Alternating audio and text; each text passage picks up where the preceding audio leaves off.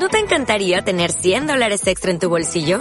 Haz que un experto bilingüe de TurboTax declare tus impuestos para el 31 de marzo y obtén 100 dólares de vuelta al instante. Porque no importa cuáles hayan sido tus logros del año pasado, TurboTax hace que cuenten. Obtén 100 dólares de vuelta y tus impuestos con 100% de precisión. Solo con Intuit TurboTax. Debes declarar para el 31 de marzo. Crédito solo aplicable al costo de la presentación federal con TurboTax Full Service. Oferta sujeta a cambios o cancelación en cualquier momento.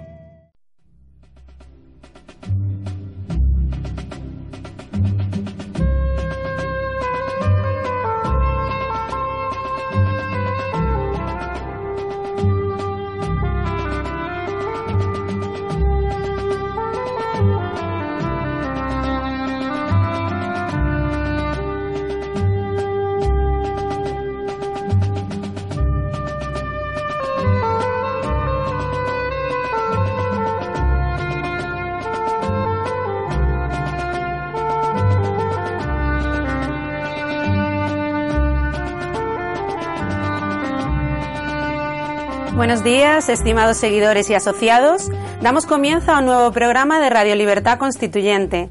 Hoy es 26 de octubre de 2015. Les habla Miriam Fernández desde el estudio de Somos Aguas. Hoy contamos con la presencia de Daniel Sancho, magistrado. Hola, buenos días, Daniel. Buenos días, encantado de estar aquí como siempre y muy a gusto con todos vosotros. Nosotros igual, don Antonio. qué hombre tan bien educado. Buenos días, don Antonio, con don Antonio García, Antonio. Hombre, forma, dímelo a mí. Forma parte de las formas. Es que la educación es la inteligencia resumida de 3.000, 4.000, 10.000 años de historia.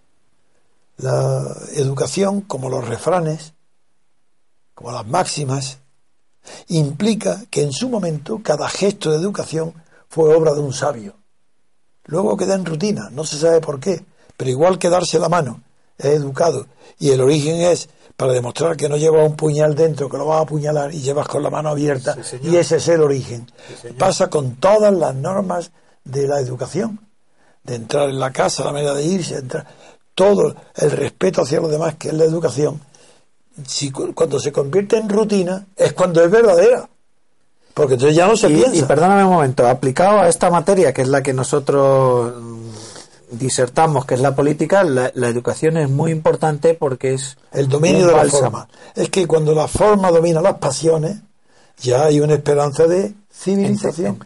y la civilización, como a juicio de Kant, la contraponía a la cultura, que es mucho más anterior, la cultura es anterior a la civilización, porque por cultura es es la moral colectiva de un pueblo, es su forma de vivir colectiva, eso ha sido desde que hay humanidad. Y el, por eso es el decoro, y la educación es decoro. Y Kant dijo que la diferencia entre civilización y cultura era que esta, eh, la, la civilización es la que daba decoro a la cultura. Eso es una maravilla. Yo, de verdad, yo admiro muchísimo la educación, la buena educación, la cortesía social porque es, en el fondo, aunque se haga de manera rutinaria, procede de infinitos actos de inteligencia del pasado, de la historia. Pero la educación no es también una consideración hacia el contrario, consideración hacia el que tienes enfrente. eso es la cortesía. La educación es un método inconsciente de retención de las pasiones. Esa es la educación, de estar aparentemente frío o simpático, aunque tenga cierta odio, antipatía por el... No, la educación es como las máximas de urbanidad, eh, que son reglas sabias de convivencia, que fueron algún día pensadas, cada una, que antes no existía, pero luego se incorporan al uso y ya pasan a ser inconscientes, y es cuando tienen ya valor, cuando pasan a ser rutinarias. Y la educación yo la admiro sobre todo, es más, digo que un buen revolucionario es imposible que sea maleducado.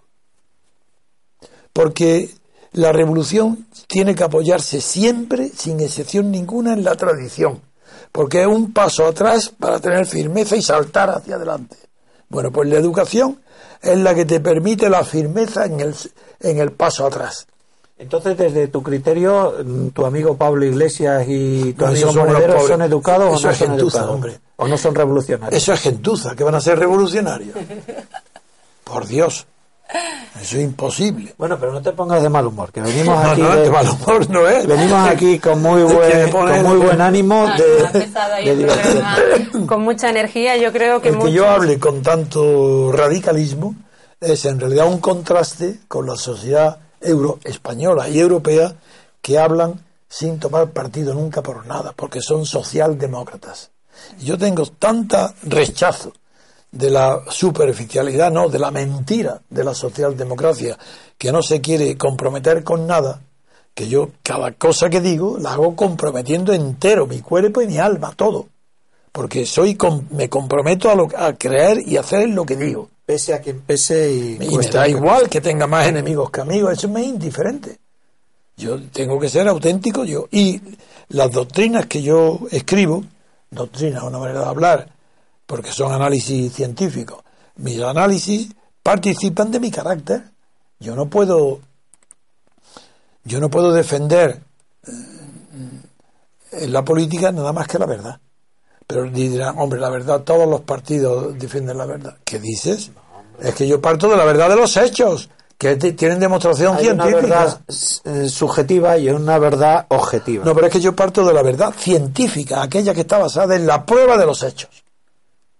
Por ejemplo, si digo que en España no hay separación de poderes, digo algo que no dice ningún partido, es más, que dicen lo contrario. Pero yo puedo demostrar que todos mienten, que el poder en España no están separados, que proceden todos de la misma fuente, de una sola elecciones que son las legislativas, pero que a través de ellas se produce el mecanismo de que los jefes de partido son los que hacen las listas y, y el ganador es el que está en la presidencia del gobierno porque él se autodesigna ya que el mismo que designa a los diputados le obliga a que lo designen al presidente. eso es lo segundo. Digo que no hay representación en España y lo puedo demostrar científicamente. No hay ni una sola persona de buena fe, no en España ni en el mundo, que, que pueda decir que me equivoco. Porque soy científico en los hechos y de ahí no me aparto. Eso, por eso soy como radical. ¿Qué significa radical? Decir la verdad contra la mentira verdad demostrable. No, yo no estoy hablando de la verdad moral ni de la verdad ideológica, porque no existe ninguna ideología que sea verdadera, porque la ideología descansa en la exageración y la conversión en un credo total, lo que solamente es verdad parcialmente y en una pequeña proporción. Entonces yo, ideología no, tampoco, tampoco las ideologías todas son falsas, porque todas son un poco verdaderas. Pero al, al hacer de la idea el logos, la, lo convierten, a la idea la convierten en falsa, porque la convierten en totalitaria. Una ideología es totalitaria, toda. Si quieres ser fiel a una ideología, eres totalitario. En cambio, la libertad política colectiva no es ideología, porque no es condenada, no exagera, no convierte algo parcial en algo total, porque la palabra colectivo impide que sea falso. En cambio, libertades individuales los liberales, una ideología, por tanto mentirosa, pero si dice libertad política colectiva, eso no es ideología. Entonces, si basas la democracia en, la soberanía, en el poder de decisión solamente de la libertad política colectiva, en ese momento ya desaparece todo peligro de falsedad o ideología. Pero en fin, esto es una introducción para darte la palabra a ti, porque cuando he visto la prensa de hoy está tan llena de noticias, que hoy la verdad, eh, por un lado están las elecciones en Argentina, las elecciones en Guatemala, que vamos a aprovechar para poner en ridículo a esas palabras insolentes y tontas y catetas, pero yo no me importa decirlo, de un comentario de ayer que dice que le importa muy poco conocer la constitución del Salvador, que eso no le interesa. Bueno, pues si no le interesa, es un pobre ignorante, porque El Salvador junto con Guatemala y Honduras, constituye el triángulo del norte de América Central que, Estados Unidos está utilizando ya con planes concretos de intervención en esos tres países para contener la influencia de China en América Latina. Es decir, si esto eres tan ignorante que dice a mí que me importa, como si una constitución de El Salvador pudiera creer que refleja ni la vida, no, no, si eso es, hay que conocer el juego de las potencias mundiales en una época donde todo está globalizado. Entonces, eso bien. Pero yo, antes de llegar, Daniel, mi gran amigo Daniel, pensaba dónde elegir entre las elecciones en Argentina, elecciones en Polonia, elecciones en Guatemala, elecciones en Bogotá, esta es la alcaldía, las otras elecciones presidenciales. Y la escandalosa concesión de Blair, de Blair, pidiendo perdón por los errores en la guerra de Irak. Y claro, esto sí que, que vamos a hablar de, porque es que esto afecta directamente al Partido Popular, al gobierno de Aznar, a la persona de Aznar. Y hay que saber que esto no es que Blair sea una persona que de repente, que, que de golpe se convierte en moralista. No, no, no. Es que antes de una semana se van a publicar el, eh, un informe del encargado por el, por el anterior, el, gobierno de Brown, donde se va a descubrir toda la verdad de la guerra de Irak y asustado por lo que ese informe viene de, que se va a publicar antes de 10 días, aunque fue encargado hace mucho tiempo, es lo que está temblando él y Aznar, donde se va a publicar la mentira, el crimen organizado por Bush, Blair y Aznar para asesinar a más de 100.000 iraquíes con el pretexto de que había armas de destrucción masiva. Y eso, claro que tiene interés. Pero voy a, poner por delante de todas esas noticias la que me acaba de proponer Daniel. Y es que dice, es tan interesante que todos los partidos, todos menos el PP, están hablando de reforma de la Constitución. Me dice, Antonio, lo primero es España. Y lo primero que creo que tenemos que hacer es a ver qué es esto de la reforma de la Constitución. Me ha parecido tan evidente que esa es la noticia preferente que he dicho de acuerdo. Pues tienen la palabra. Bueno, pues muchas gracias por, por la invitación. Yo quería decir que ya en algún programa anterior dejamos para otro momento el análisis de la reforma constitucional, pero es que estoy viendo que estas semanas transcurren cada vez se va consolidando más eh, a nivel de partidos políticos la, entre comillas, necesidad de una reforma constitucional. Y nos encontramos con que prácticamente todos los partidos se están sumando a esta propuesta o proyecto de reforma constitucional, incluso se está viendo a un Partido Popular eh, que no descarta eh, iniciar el proceso una vez sean celebradas las elecciones. Por cierto, un paréntesis, el Partido Popular, o mejor dicho, su antecesor, Alianza Popular, fue el único que no eh, votó en la ponencia constitucional a favor de la Constitución allá en 1978. Em, sin embargo, con el tiempo que ha transcurrido desde entonces, prácticamente el Partido Popular es el único que hoy día se mantiene como un paladín defensor de la Constitución actual, el statu quo. Y quiero comenzar llamando la atención sobre esto. Em, el Partido Socialista ahora mismo hace un intento de reformar la Constitución y es el que, tras la idea del Estado federal, mm, con más ahínco propugna esta reforma. Pero es digno resaltar que durante 35 años el Partido Socialista ha estado impertérrito en defensa de, la Constitución. Antonio y yo, mm, seguro que muchos más contertulios también, en cierta ocasión defendimos que la Constitución se puede criticar y se debe criticar, pero se debe aceptar como statu quo que hay ahora mismo. ¿Para quién?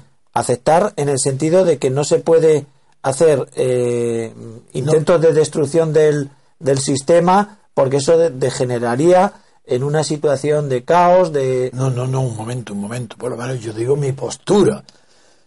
Mi postura es en todo tipo de manifestación política personal, desde el primer día he pedido la abstención. Entonces, si pido la abstención es que no quiero ninguna participación mía, ningún apoyo tácito a la política que se practica ningún gobierno, ni la Constitución. No quiero aprobarla ni tácitamente yendo a votar. Por ejemplo, todo el que vota está aprobando la Constitución, está aprobando el sistema electoral. Yo, como rechazo de plano el sistema electoral y la Constitución también, puedo hablar como un científico de su reforma, pero yo no creo en que la reforma de la Constitución conduzca a nada positivo, sino al contrario, pero que la deseo, por, igual que deseo que la célebre discusión de Rosa Luxemburgo y Lenin Yo digo, reforma, de acuerdo hacerla mejor para mí, porque si me abrís el camino de la libertad, utilizaré la reforma para provocar, poner el cambio radical de la Constitución, la derogación de esta Constitución y una nueva, la apertura de un periodo de libertad constituyente. Esa es mi postura. y de ahí no me he apartado en mi vida, ni un solo segundo. Ese, en ese análisis que será el final de mi intervención, donde yo quiero llegar y además darte un poco de participación a modo de resumen para ti, no quita para que la situación actual es que tenemos una constitución aprobada por una mayoría del electorado, analizaremos el proceso constituyente, que es el que me interesa traer aquí, lo podremos criticar, pero tenemos que admitir como una realidad, que es que la constitución está vigente. Lo digo porque eh, hay muchos jóvenes antisistema que dicen que a ellos la constitución no les vincula, a ellos no les obliga, a ellos no, vamos a ir por partes porque la Constitución obliga. Otra cosa es que estemos o no de acuerdo con el contenido, con el texto, con, la, con la elaboración. yo, te voy a interrumpir otra vez. A mí no me obliga la Constitución. A ti sí porque eres magistrado. Es que un magistrado está obligado a respetar la Constitución. Y todo aquel que tenga un, un cargo público, sea el que sea, está obligado a respetar la Constitución. Yo no. No la respeto ni la cato. Ahora, por, para, si es un, pero lo que soy opuesto es al empleo de la violencia o de la mala educación simplemente para combatir la Constitución. Quiero hacerlo educadamente, pero yo no acepto ni un segundo en mi vida que la Constitución me afecte. Para mí es una cosa impuesta por los adversarios de la libertad, por los enemigos de la libertad, impuesta por los herederos de Franco, y del mismo modo que combatía Franco, combato también ahora, pero claro, con unos medios distintos. Porque con Franco tenía que acudir a la clandestinidad. Hoy no. Hoy acudir a la clandestinidad sería ridículo, porque hay libertad de expresión. Pero en cambio, como ni un periódico, ni una radio, ni una televisión me va a dar cancha para que yo exponga mi idea, tengo que estar aquí contigo y con unas radios personales y con gastándome el dinero poco, lo que sea, en poder tener, porque yo estoy prohibido Estoy prohibido para el gobierno, para las editoriales, para todo. Yo soy, soy un, un peligro. Entonces, ¿cómo voy a respetar yo a los que me consideran? Yo los respeto, pero no los voy a matar, ni propongo acciones violentas, ni hago nada de lo que anuncian otros. Que sí, por ejemplo, los catalanes, esos son admitidos y se los, los periódicos los recojan. Delincuentes, delincuentes, como Rajoy, que permite la secesión de Cataluña, tan de jefe de gobierno. ¿Y qué ha hecho el gobierno para detener la secesión de Cataluña? Nada. En cambio yo tengo que combatir casi en la clandestinidad para denunciar la sedición de Cataluña. Yo defiendo la unidad de España, muchísimo más fuerte y mejor que todo el gobierno y que todos los partidos, porque no tengo complejo antifranquista, porque durante Franco expuse mi vida contra Franco para obtener la libertad. Pero ellos, sobre todo el PSOE, que no existió bajo Franco, como la UGT tampoco, tienen ahora que qué? Presumir de qué?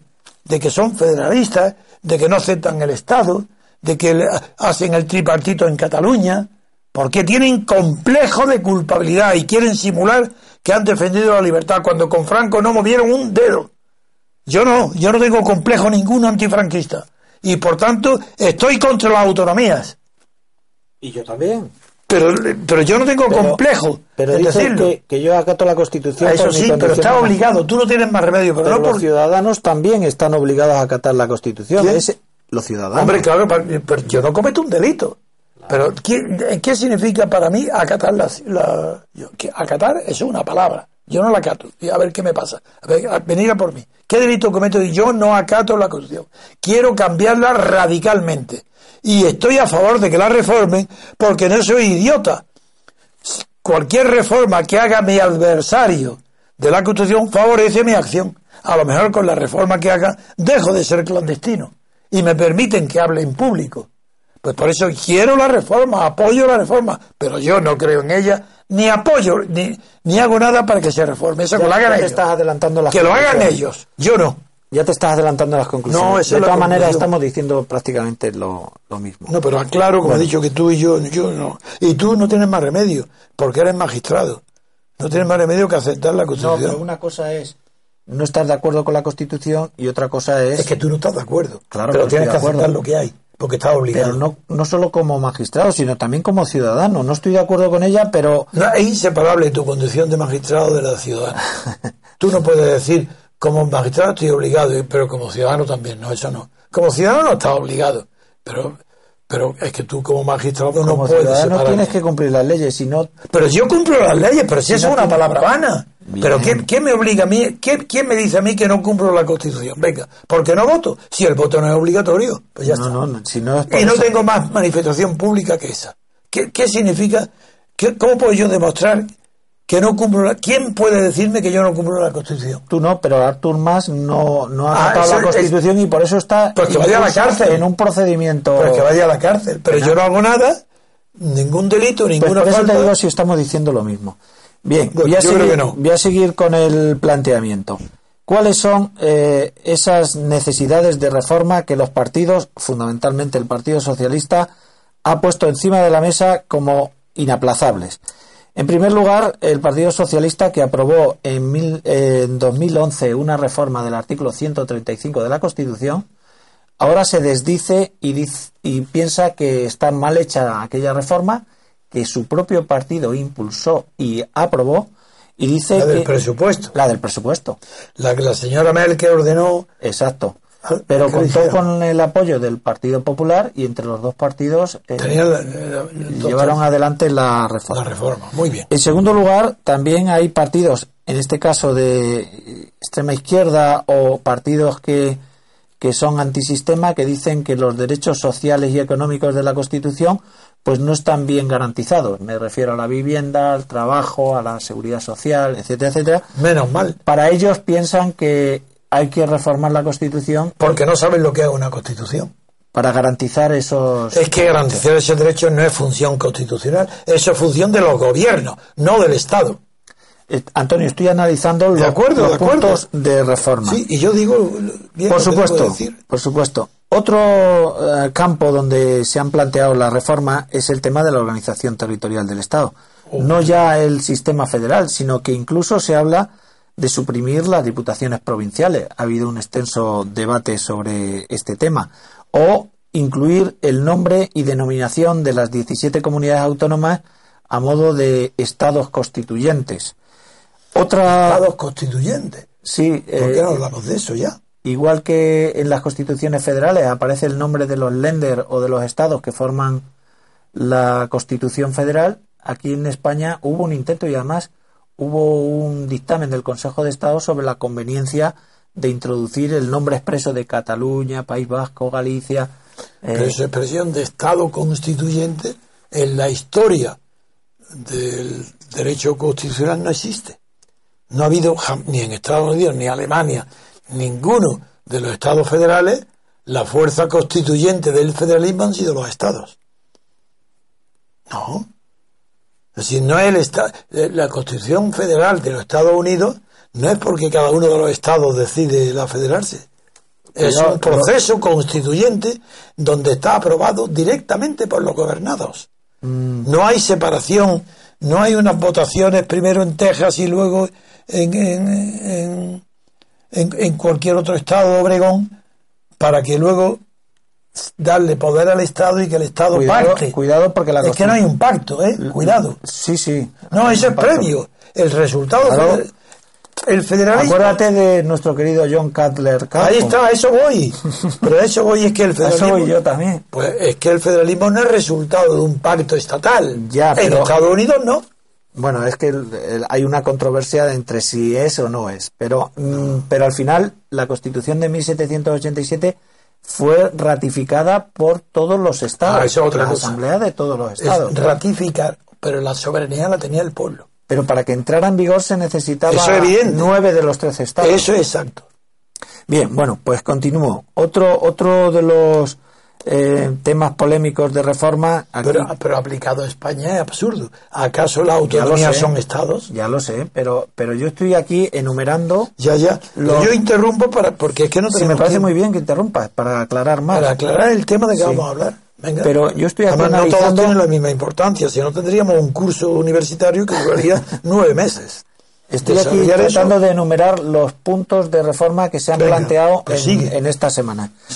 Otro de los temas importantes es la reforma del Senado. Siempre se ha dicho que no constituye una verdadera Cámara de Representación Territorial y tratan de, de imitar a un Senado federal. Te interrumpo otra vez. Venga. Como si en España fuera hubiera federalismo. federal, Si no hay federalismo, ¿cómo va a ser una Cámara de Representación Territorial? Si, si en Francia no lo hay.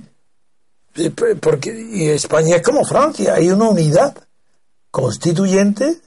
Que un es Estado unitario. que es unidad constituyente que es todos los que tienen derecho a, a votar, que son mayores de edad y tienen el impedido, para eh, aprobar una constitución.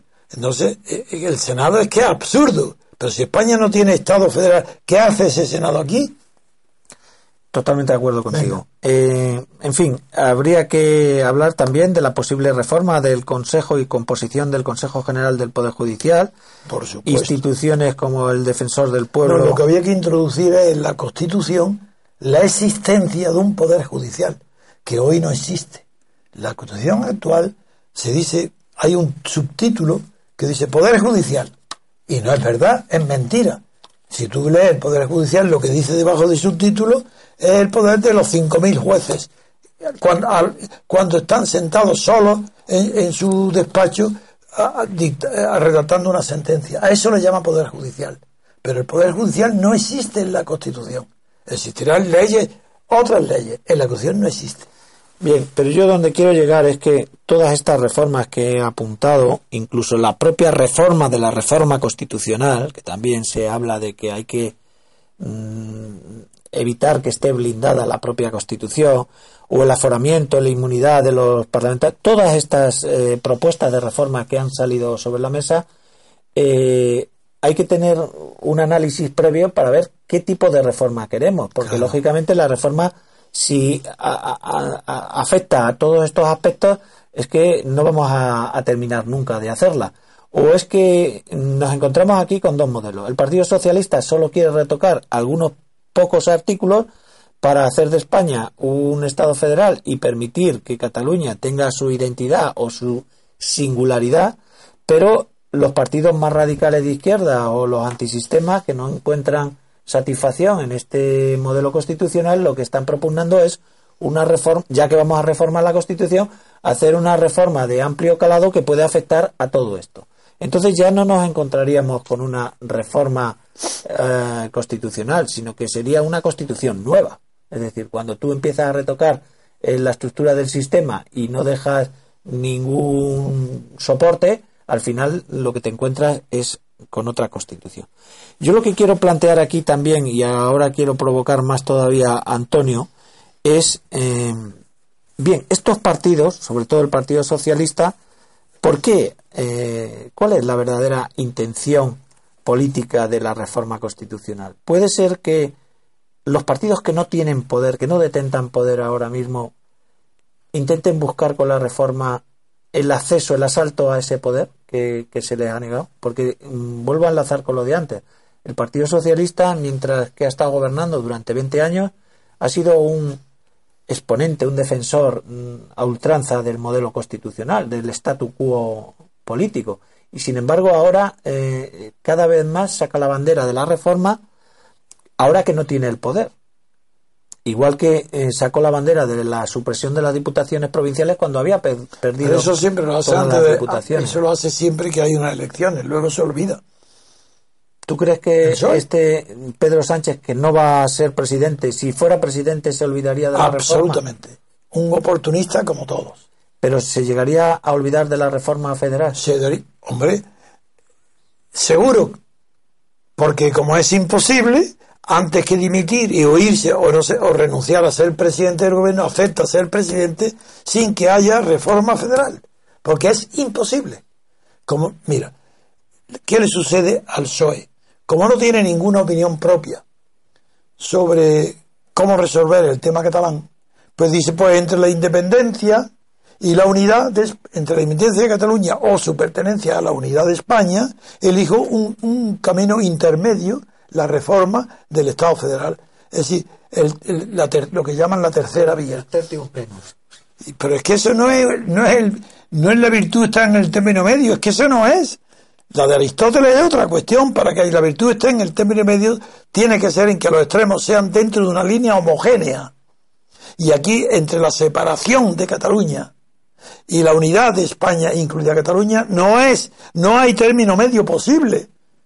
Porque no puede quedar a medias la independencia de Cataluña. Y el Estado federal es una invención tonta, ridícula, que carece de todo antecedente en España. Porque el Estado federal está basado, está basado el Estado federal en un pacto entre Estados.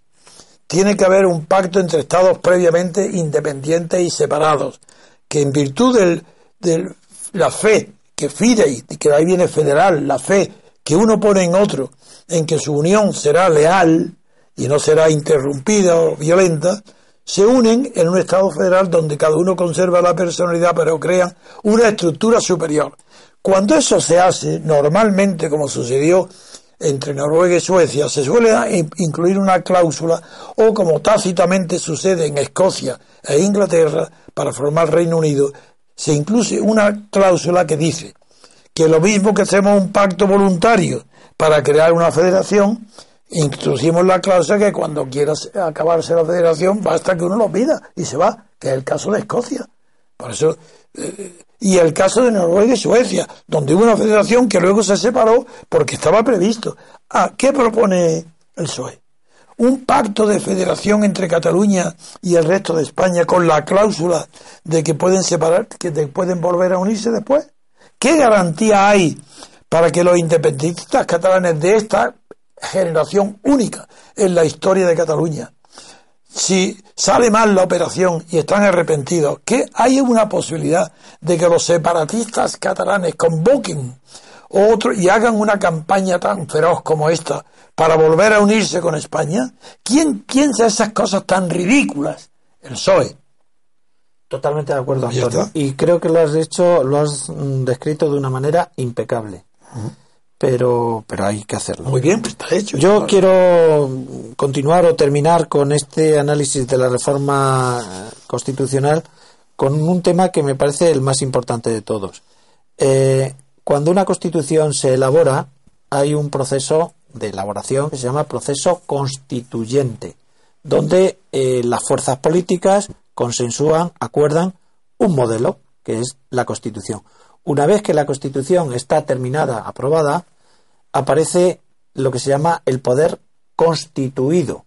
Uno de los problemas que tiene la Constitución del 78, creo que ya lo hemos dicho en algún otro programa, es que en lo que respecta al modelo territorial español, el proceso constituyente no finalizó con la aprobación de la Constitución, sino que el modelo queda abierto. Este es uno de los grandes problemas que ha dado lugar a la incomprensión el problema de la indefinición del Estado autonómico ha dado lugar al desarrollo fallido posterior del Estado autonómico. Pero además, esto enlaza también con otro tema muy importante y es qué fuerzas políticas tienen que eh, elaborar esa reforma constitucional. ¿Quién está llamado Esa es la pregunta más importante de todas las que han planteado. Lo, he dejado para el final. y para provocarte. Esa también. Es Bien, eh, entonces, bueno, si quieres te dejo la palabra y tú me das la opinión. Es decir, en el 78 había un régimen que estaba finalizando, que hace una ley para la reforma política, que se llama la, octava ley del movimiento, o la octava ley fundamental, que da lugar a un, paso que es vamos a elaborar una constitución, unas nuevas cortes, es decir, hay un cierto continuismo entre no hay cierto. Hay un libro recientemente publicado por uno de nuestros seguidores que está publicado con el título de como lo recordáis el Antonio, cuando digo un cierto continuismo me refiero a que hay un continuismo pero que no, es, el mismo sistema es continuismo total ese libro demuestra solamente el legal cómo a partir de la ley de la reforma y citando sus artículos se van desarrollando otras leyes que terminan en la Constitución. eso es lo que quería decir. Pues eso, ya lo sé. Entonces hay un libro que demuestra eso con las leyes en la mano, nada más, sin opiniones. Ley tal, citando la ley de la reforma. Ley cual, citando la ley, ley cual, hasta que se hacen unas elecciones por el sistema electoral proporcional, que era el mismo del franquismo, el mismo, unas elecciones legislativas, donde no se anuncia que serán constitucionales. Eso es mentira, porque si quien lee ese libro verá cómo está citada la ley de la reforma. Y el resultado de eso es que se elabora en secreto una comisión secreta dentro de las Cortes.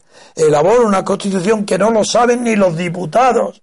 ¿Qué periodo constituyente puede haber si la Constitución se está elaborando en secreto? De tal manera que ni el Parlamento sabe que se está haciendo, las Cortes no saben que se está redactando una Constitución. Bien, y eso lo descubre. El libro eh, del que está hablando don Antonio es La transición española, el ostracismo de la libertad, de Diego Espada, que pueden adquirirlo en Amazon. Bien.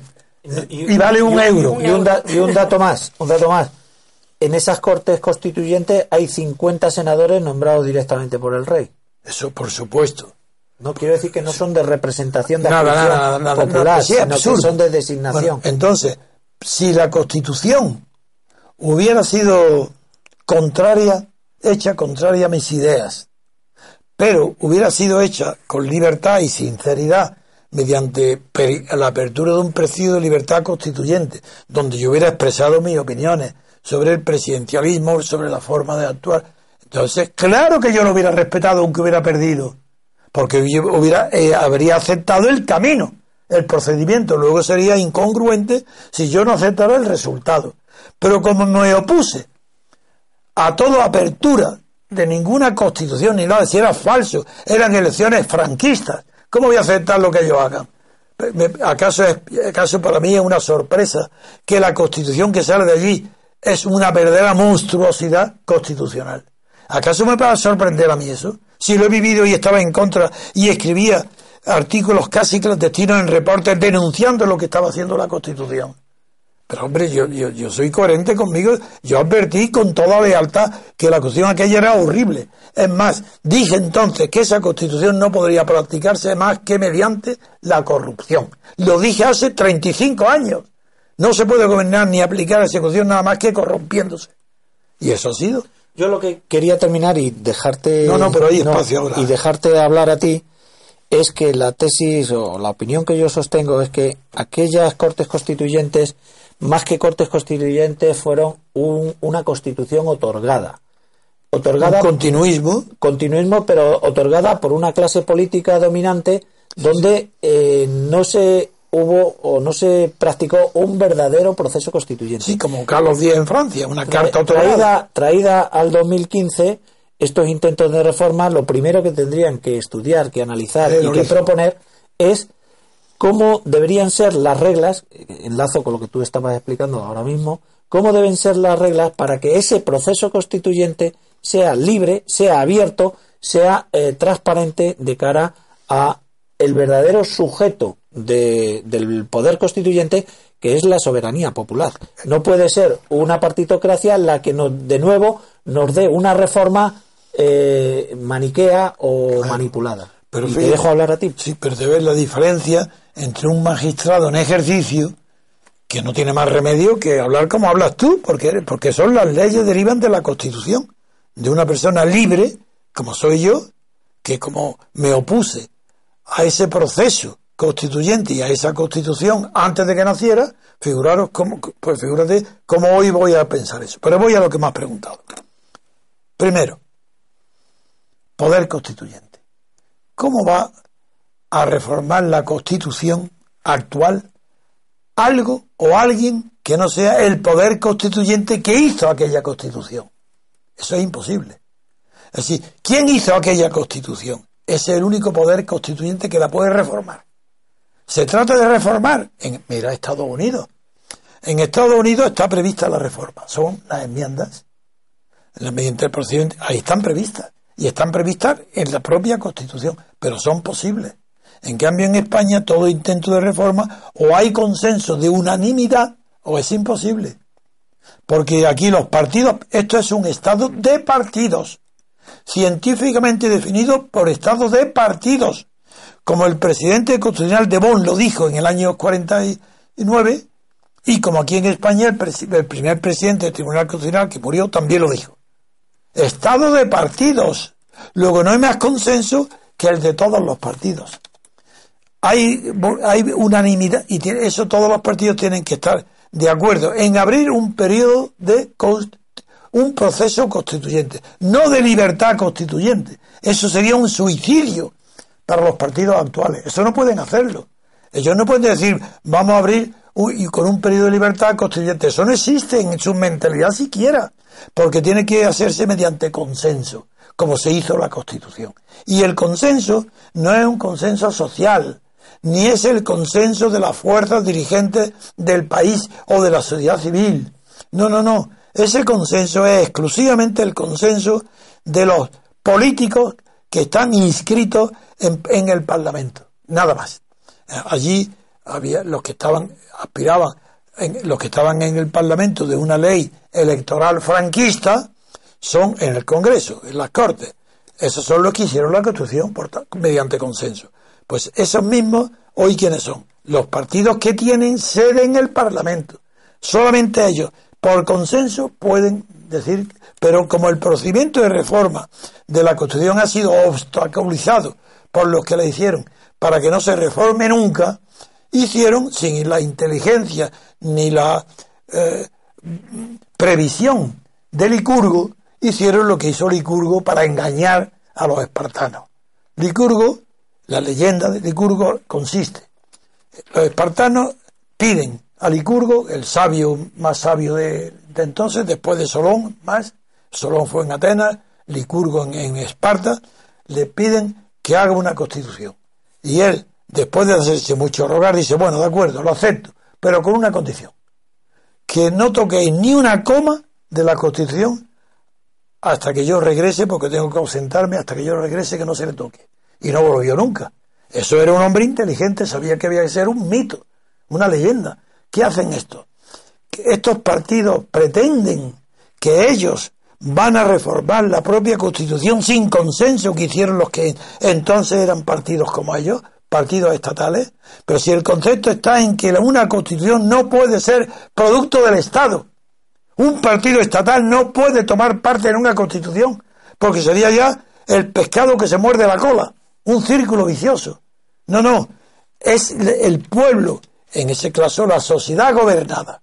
No hablemos ni de gente, ni de pueblo, ni esas tonterías de palabras el que vota, el que tiene posibilidad de votar, el que, aunque no vote, el que pueda votar, ese, el conjunto colectivo tiene el poder constituyente. Pero en Estados Unidos lo hicieron con tal inteligencia que lo metieron en la Constitución mediante las enmiendas.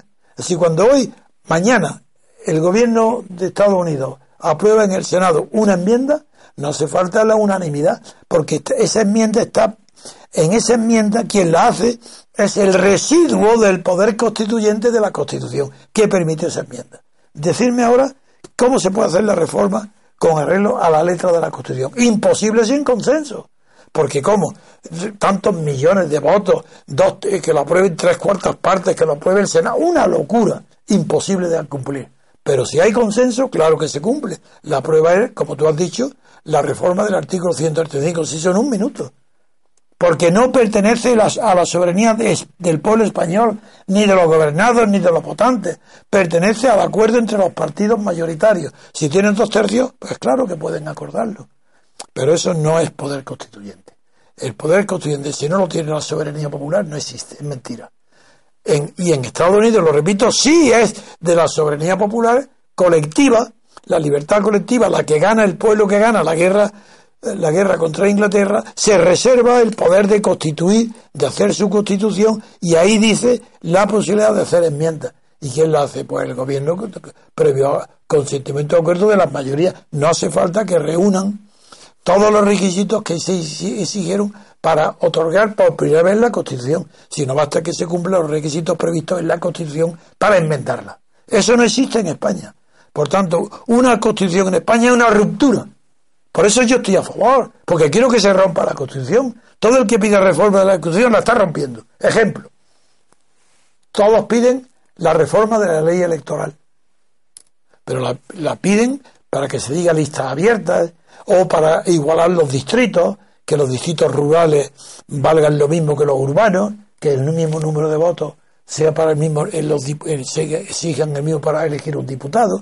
Tonterías para no reformar la ley electoral, sino para que ciertos partidos que se ven perjudicados por el reparto de los distritos y la, pues corregirlo a su modo, a su conveniencia, pero ninguno pide que haya representación. Eso nada. Todos piden integración. Exactamente igual que Franco, Hitler y Mussolini. Pero es que queréis aprenderlo de una vez para siempre. Que el sistema electoral español no permite la representación del votante, ni el gobernado, ni el pueblo. Que el sistema electoral es el que fabrica en su despacho solo el jefe de partido, ayudado por sus secretarios.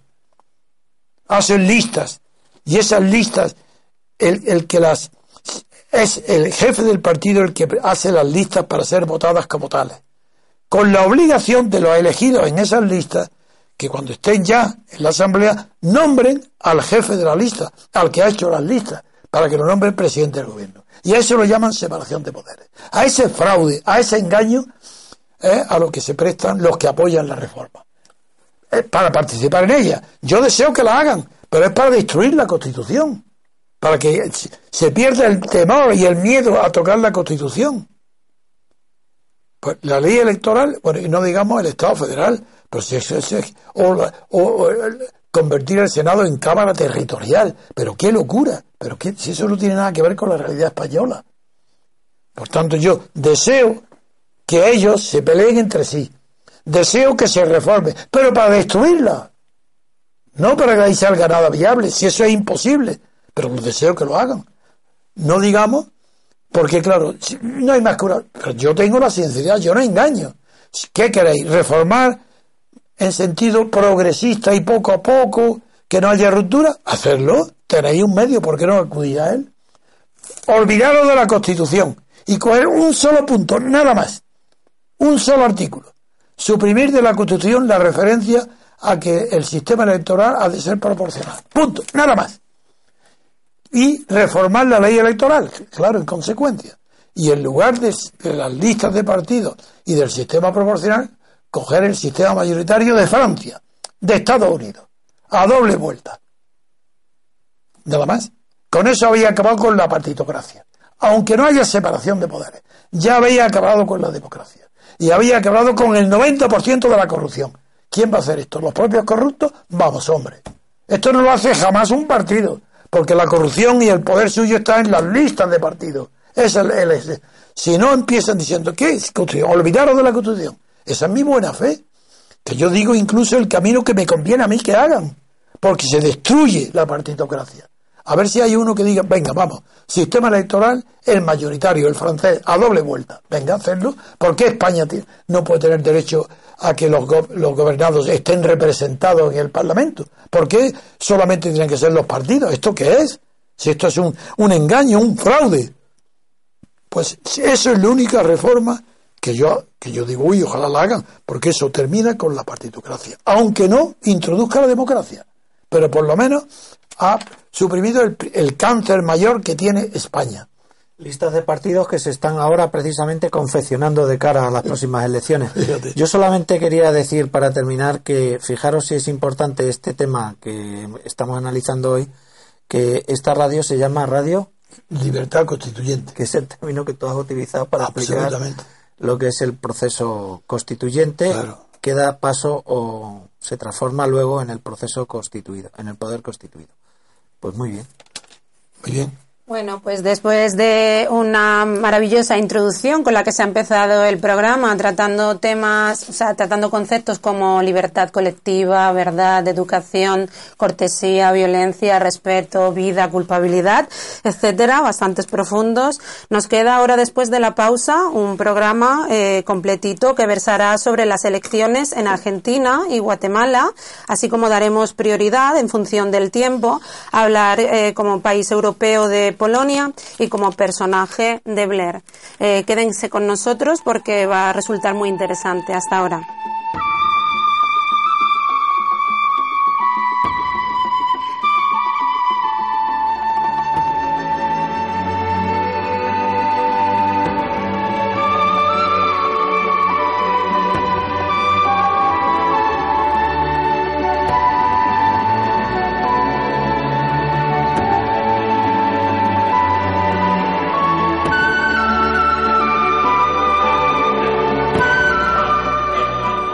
Estamos de vuelta y antes de la pausa les hablaba de esa introducción y como eh, ahora les comento que antes también de esta, pues hemos eh, tratado, bueno, han tratado eh, don Daniel y don Antonio de las antiguas cortes constituyentes, han hecho un repaso histórico eh, y de ahí a las eh, supuestas revisiones, las revisiones que eh, deberían hacerse para la reforma constitucional.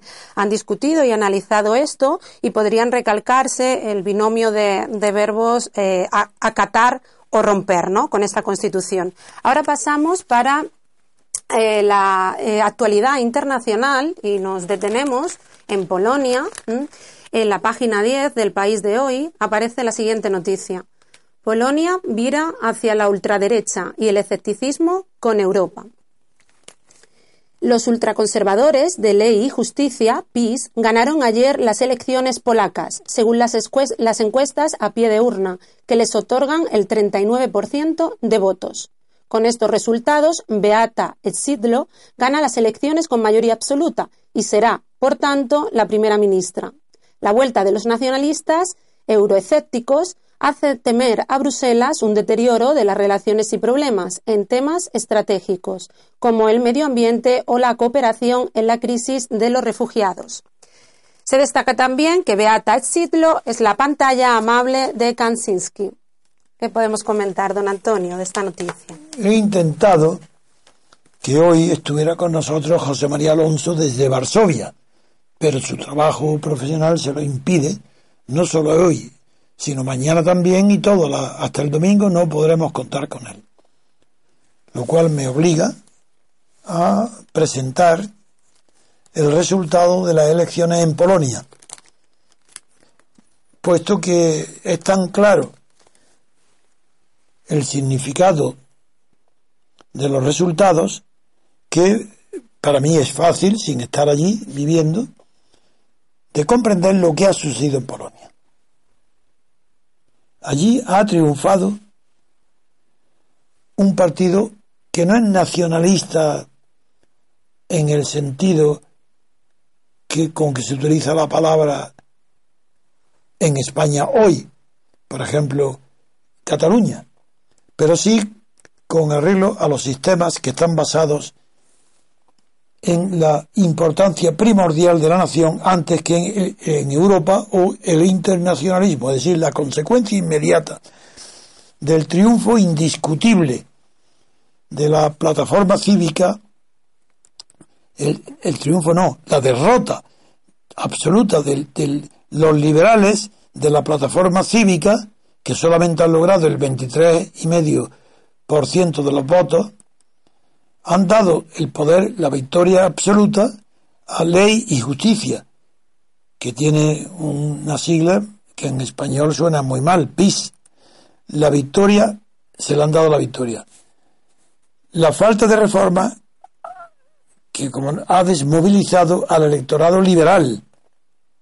Y también consideran que fue, fue un error que Donald Tusk, que era el, el de mayor prestigio entre los liberales, se fuera a presidir el Consejo de Europa y abandonando su presencia y su influencia en Polonia, dejando como primera ministra a Eva Kopak, que es una política que tiene poca experiencia, poco atractivo y a la que se considera también una de las causas de la derrota estrepitosa del PO, que es la plataforma cívica.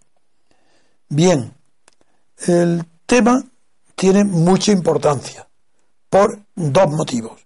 Uno es que refuerza el grupo de los ultraconservadores de derechas que está formando grupo en el Parlamento Europeo con los Tories británicos. Están de acuerdo con los Tories, que están frotándose las manos porque esta victoria en Polonia de sus homólogos ideológicos refuerza el poder de los que piden la salida del euro, con los que estén ahí, o sobre todo el abandono de la UE, como pretende el referéndum de Camerún.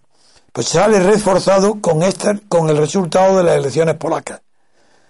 Que además además de ese nacionalismo europeo que va en contra de la fortaleza y del desarrollo de la Unión Europea, hay otro aspecto que hoy está de actualidad, y es que como Polonia es el país más católico de Europa, mucho más que España, eso, era propaganda interior cuando nos presentaban, bueno, que prácticamente España era el país más católico del mundo y que el Vaticano estaba... No, no, no, el país más católico es Polonia.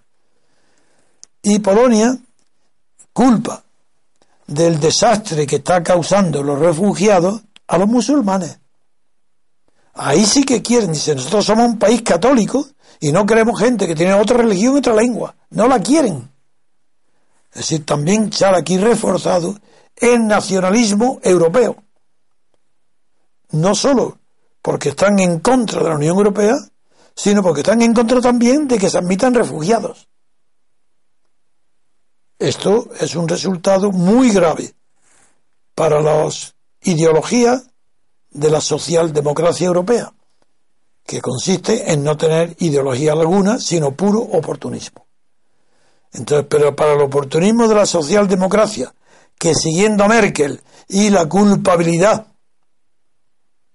que sienten todavía los dirigentes alemanes por el horror del gobierno nazi y de Hitler, ahora resulta que los polacos refuerzan el campo que se opone a Merkel y a Alemania y a los que desean proteger a los refugiados, atribuyendo cuotas a cada uno.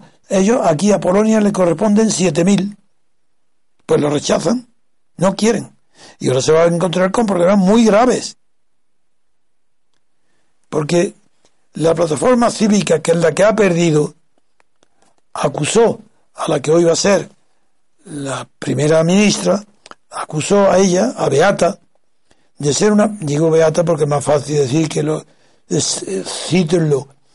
Bueno, pues ha acusado a Sildo de ser una pantalla tras la que se esconde uno de los hombres más influyentes de Polonia, que fue el fundador de este partido que se llama Kansinski.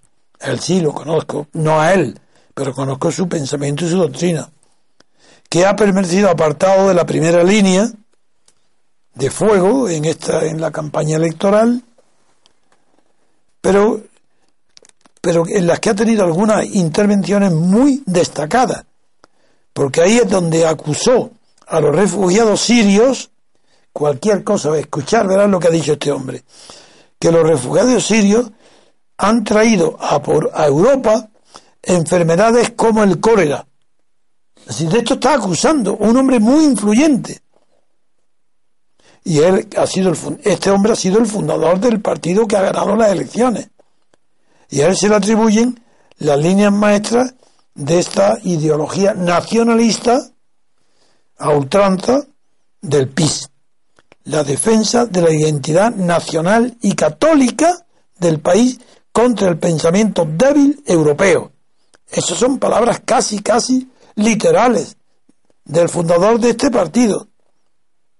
Y su simpatía hacia la Hungría de Orbán nunca ha sido un secreto. Ya conocéis a Hungría de Orbán la oposición radical que tienen los refugiados. Es decir, Bruselas, cuando dice, dicen, eh, no dejan, el arma que utilizan más en la campaña era Varsovia debe ser la nueva Budapest contra los refugiados, a favor del nacionalismo a ultranza. Esto figuraron la preocupación en Bruselas y la alegría entre los conservadores, entre los euroescépticos del Reino Unido que quieren irse de la UE. Y por eso Camerún, que tan felices se las prometía de que defender la permanencia en la Unión Europea, pues se ve ahora en un momento muy peligroso porque lo que se está reformando son las fuerzas aliadas, como es este caso sería Polonia y Gran Bretaña, para que triunfe el no a la no permanencia del Reino Unido en la Unión Europea. Bueno, pues hacemos una pausa y en unos instantes estamos de nuevo con ustedes. Hasta ahora.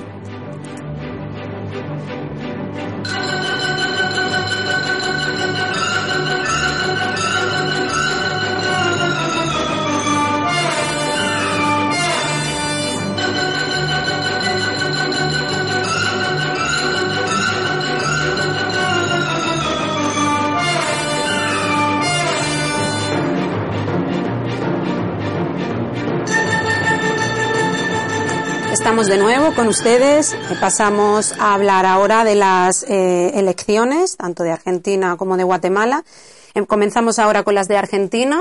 En la parte de la sección internacional del país, en la página 3, aparece la siguiente noticia. Scioli lucha voto a voto para evitar una segunda vuelta en Argentina. Daniel, Daniel Scioli, el candidato oficialista apoyado por Cristina Fernández de Kirchner, se perfilaba anoche como ganador de las elecciones en Argentina, según los datos de las primeras encuestas, pero no, no parecía haber logrado evitar una incierta segunda vuelta. Los primeros datos que manejaban los partidos de limitada fiabilidad señalaban que Mauricio Macri, el principal rival de Scioli, se, hallaba muy cerca de alcanzar su objetivo de, formar, de forzar perdón, una segunda vuelta. Para Scioli y su principal respaldo, el gobierno de Fernández de Kirchner, supondría un inesperado fracaso, que luchaba voto a voto para evitar. Don Antonio, ¿cómo analizamos esta... este asunto eh, lo conozco con mayor profundidad que el de Polonia.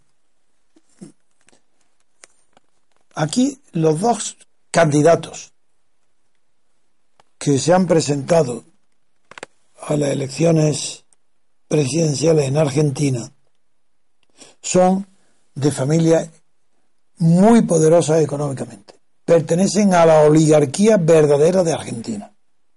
Son multimillonarios.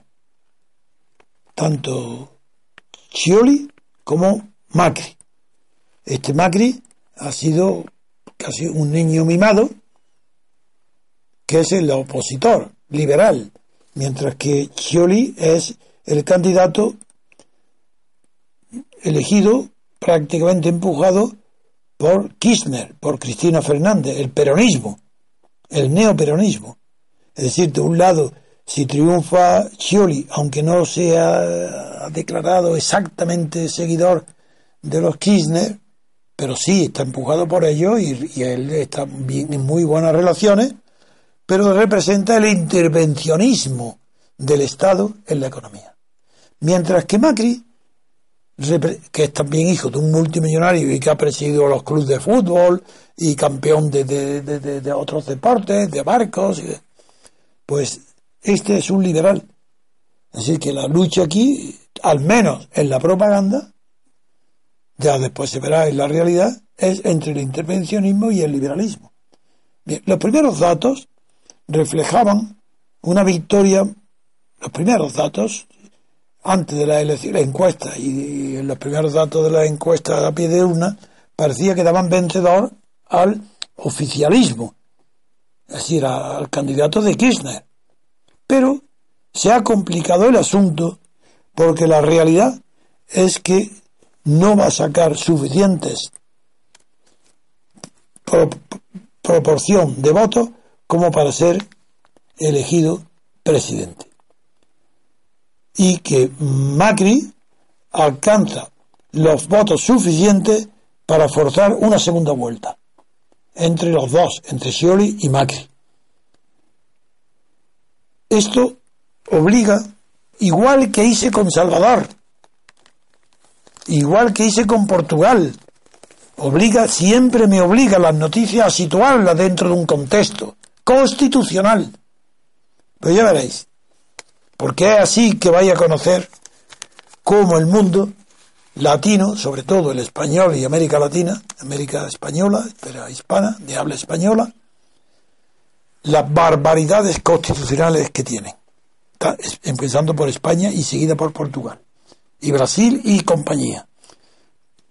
Lo diré, la constitución que Argentina aprobó en 1994 consagró el, el, sistema de que si no hay mayoría absoluta en la primera vuelta se celebra una segunda vuelta entre los dos entre los dos candidatos que han obtenido mejor resultado. Nosotros lo conocemos muy bien por Francia, pero en Francia está clarísimo. El que, el que no alcanza el 50% de los votos con relación al censo electoral, no. Con relación a la participación electoral, si no alcanza el 50%, tiene que celebrarse una segunda vuelta para elegir presidente de la República en el vencedor entre los dos primeros clasificados. Bien, veamos en Argentina, que está lejísimo de esto que en francés se llama balotage.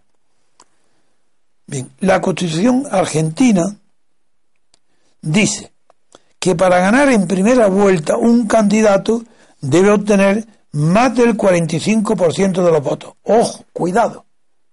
No el 51%, no el 50% más un voto. No, no, no, el 45%. ¿Qué creéis? ¿Que esto no tiene importancia? Esto va contra el sentimiento natural de que en familia, los amigos, cada vez que se decide algo y alguien dice, vamos a votarlo, si no hay mayoría absoluta, es como si no hubiera habido votación. Nadie acepta una, una mayoría relativa para decidir una cuestión. Y es, lógico que copiando el sistema que tenían los monasterios y las abadías durante la Edad Media, en Europa se estableció la regla de oro de que si no tiene el 51% no, es, no eres elegido.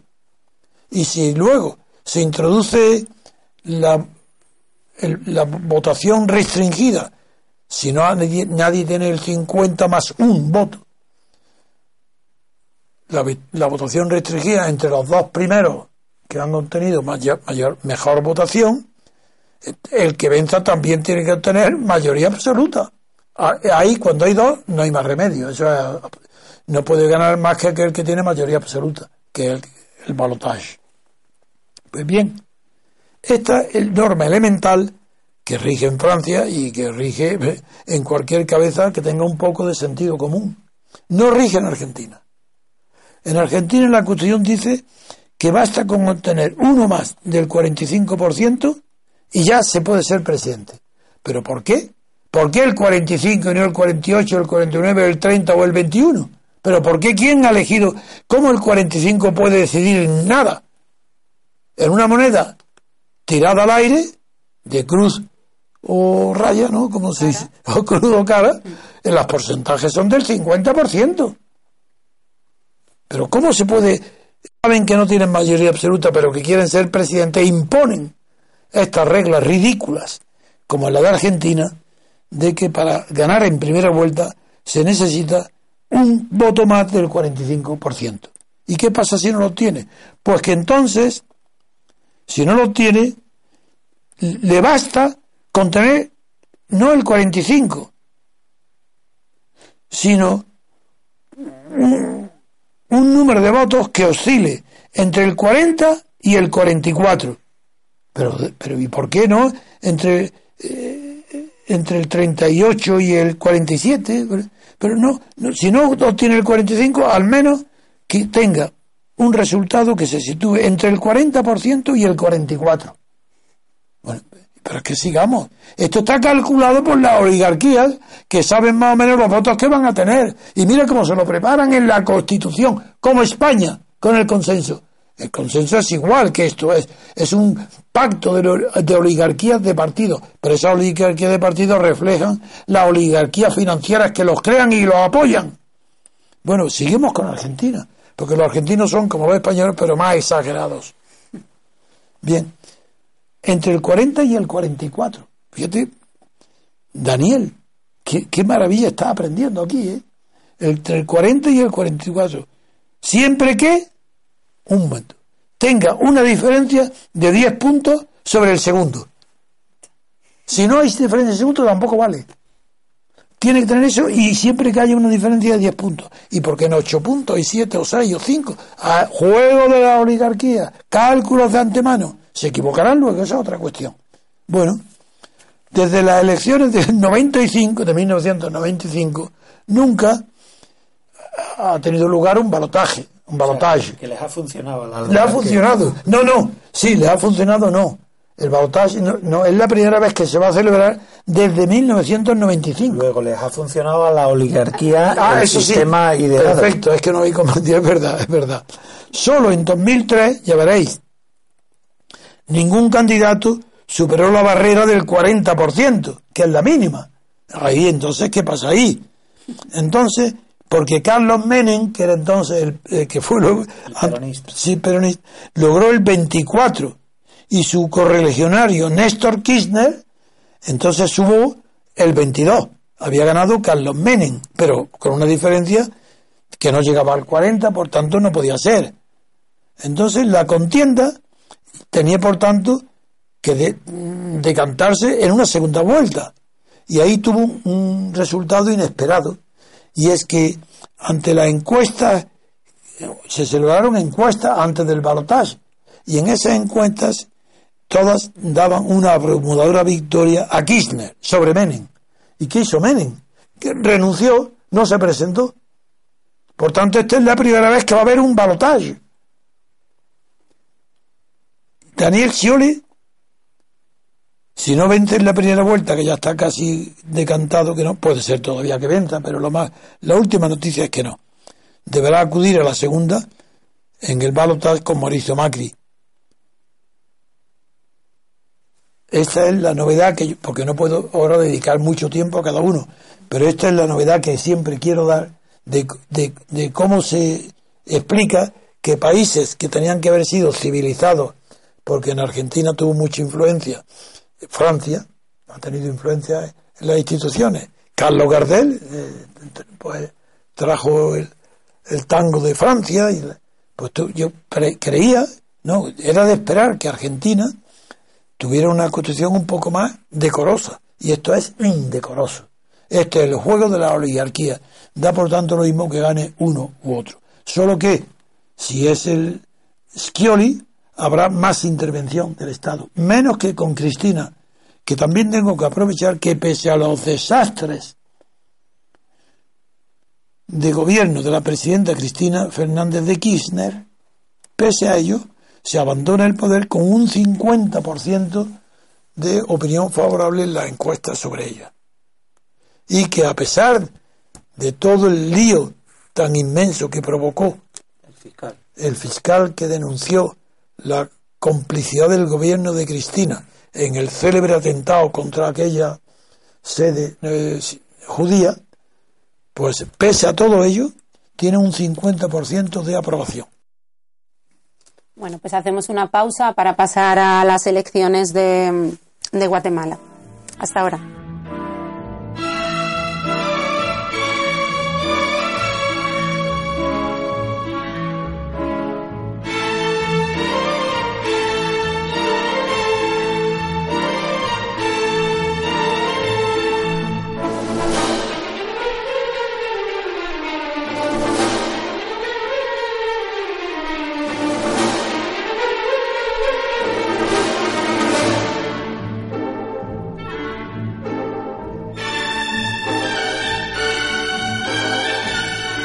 Seguimos con actualidad internacional y pasamos de las elecciones de Argentina a las de Guatemala. De, de esta se habla en la página 6 del país, en la sección internacional, y dice así, Guatemala busca un líder para recuperar la credibilidad.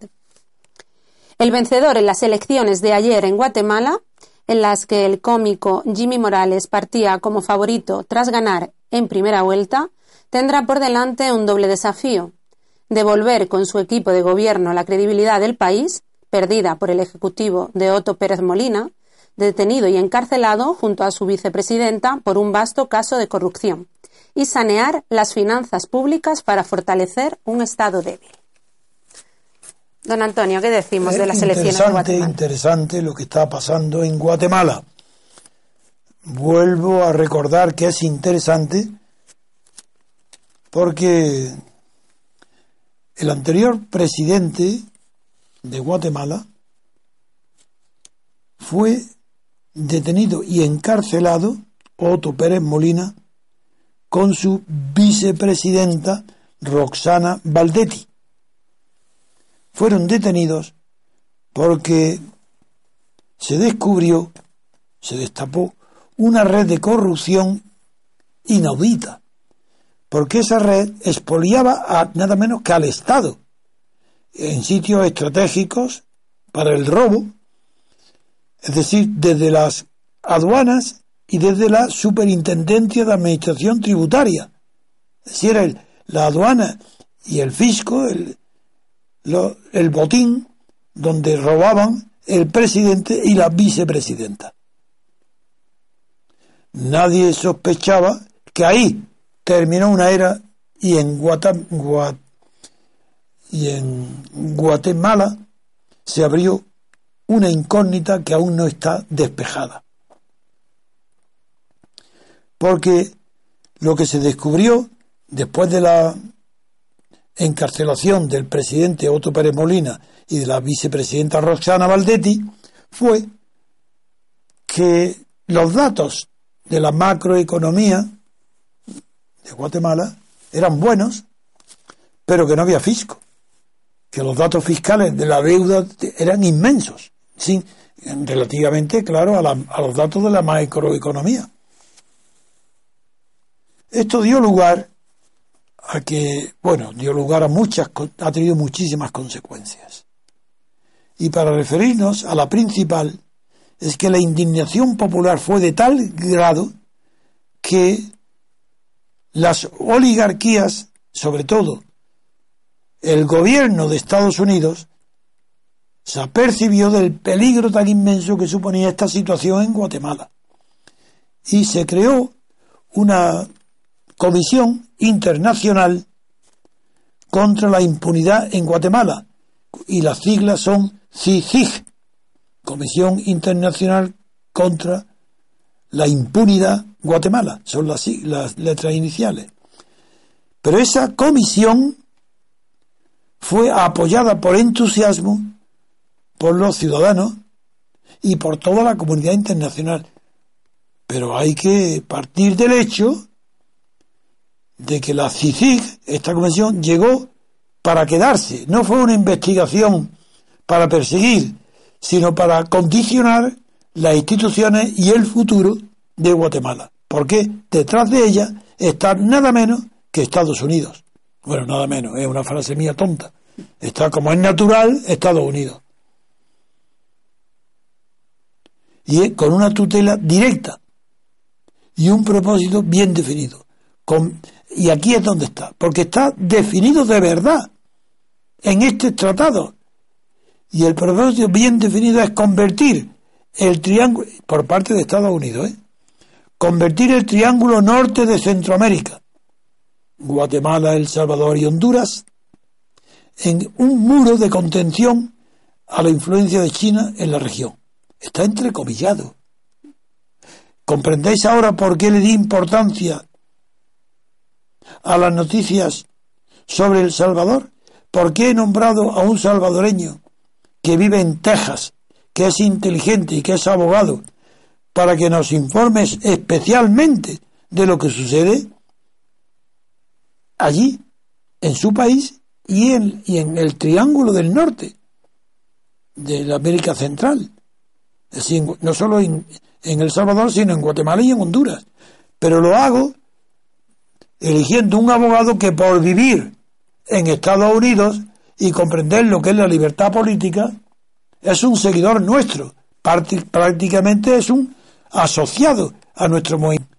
Nada, ni de política internacional, ni de por qué me mueve a la acción en esta radio a contar con tantos corresponsales que son miembros de nuestro movimiento situados en puestos decisivos o claves para observar lo que sucede en, en, la, en la, Unidad Europea, en el Reino Unido, en Estados Unidos estoy próximo, todavía no lo tengo elegido, pero busco a alguien de Washington o de Nueva York, lo tendremos sin duda ninguna. ¿Y, y qué es lo que ha hecho esta, este, este, esta comisión de investigación? Pues nada menos que ya está con el apoyo popular, es, hoy es el nuevo poder que interviene en los asuntos de Guatemala, como va a intervenir también en los asuntos de El Salvador y de Honduras. Además, don Antonio, todo movimiento e intervención de geoestrategia internacional nos repercute a todos. Claro, claro. Eh, el resultado es que estas elecciones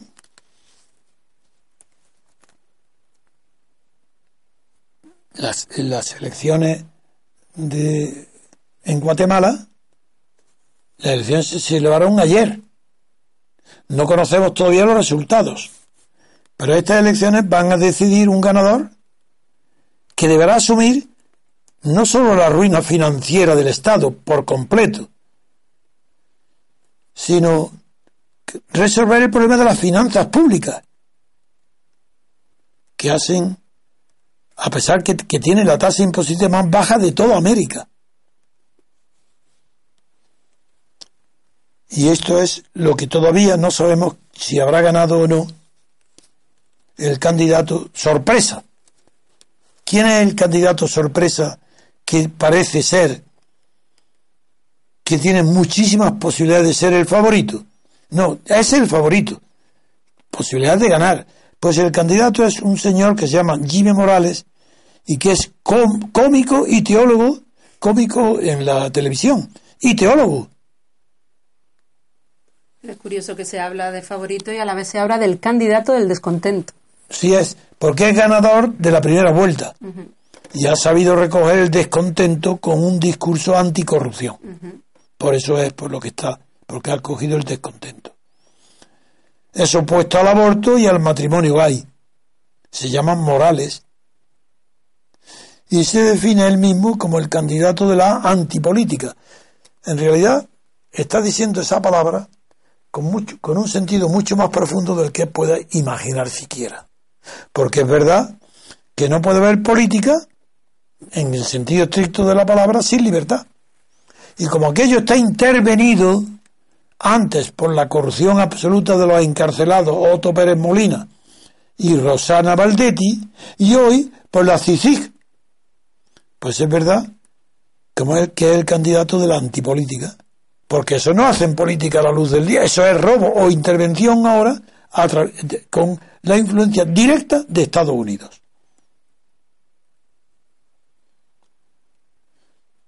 Si gana el cómico, habrá un presidente que no tendrá experiencia ninguna de gobierno, ni siquiera experiencia en la vida política, no solo de gestión pública, ni siquiera del conocimiento de la res pública.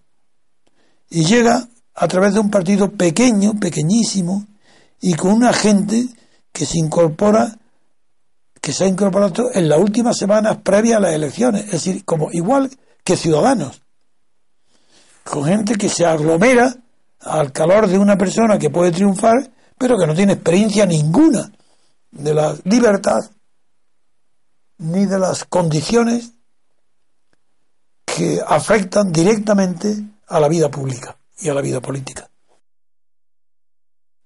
Bueno, hacemos una pausa y volvemos en unos instantes. Hasta ahora.